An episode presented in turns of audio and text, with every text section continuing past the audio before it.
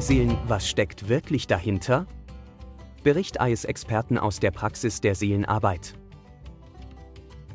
Hast du schon mal von Dualseelen gehört?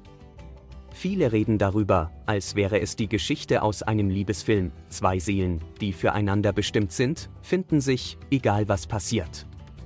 Und dann gibt es gleich geldbewusste Autoren, die ihre Chance wittern und dann ein Bücher verfassen, wie sich die Seelen vorher abstimmen, dass sich im Leben als Dualseele treffen werden und was sie dann erleben möchten. Aber ist es wirklich so einfach und vor allem so schmerzhaft, wie oft behauptet wird? In diesem Bericht aus der täglichen Fachpraxis schauen wir uns an, was hinter dem Konzept der Dualseelen steckt, ganz ohne Schnickschnack. Zwischen Wunschdenken und Wirklichkeit, die Dualseele. Dualseelen, manchmal auch Zwillingsseelen genannt, sind ein beliebtes Thema in vielen spirituellen Kreisen ganze Container profanerer Schundliteratur, wo es nur um das verkehrte Wunschdenken, nicht aber um Tatsachen geht, wurden hierzu verfasst, ein Megageschäft mit der Unwissenheit der Seele. Die Idee dahinter klingt fast zu schön, um wahr zu sein, es gibt da draußen jemanden, der wie für dich gemacht ist, deine andere Hälfte. Aber im Gegensatz zu dem, was viele Geschichten erzählen, geht es hier nicht immer nur um Liebe und Licht.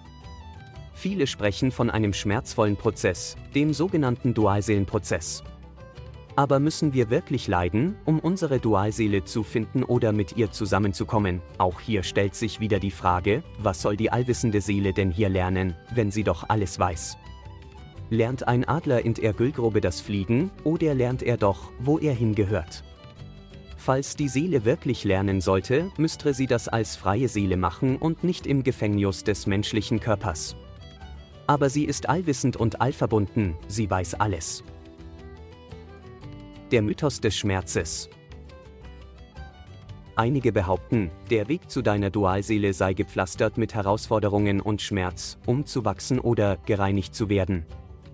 Aber ist das die ganze Wahrheit? Meine Expertenerfahrung und das Wissen aus Jahren der Seelenarbeit zeigen, es geht auch anders.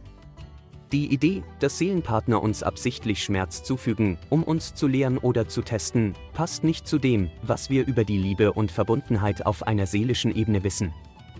Ich möchte auch noch einmal betonen, eine allwissende Seele kann nicht dazu lernen. Ein Glas, was voll ist, kannst du es mehr füllen, wenn du Wasser dazu schüttest. Wird unendlich länger, wenn du einen Meter dazu fügst. Die Wahrheit über Seelenverbindungen.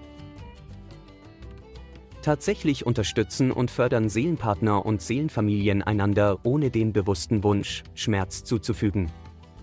Die Vorstellung, dass eine wahre Seelenverbindung durch Leid und Schmerz gekennzeichnet sein muss, ist ein Missverständnis.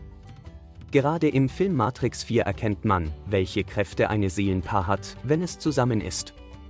Sieh dir diesen Film an, ein MMAL, fünfmal, er ist schwer zu verstehen, doch er zeigt extrem deutlich auf, welche Kräfte ein Seelenpaar hat, wenn sie zusammen sind.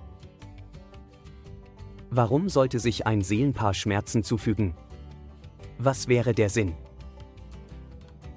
Wer diesen schmerzvollen Prozess durchmacht, findet sich oft emotional erschöpft wieder, weit entfernt von dem versprochenen seelischen Wachstum.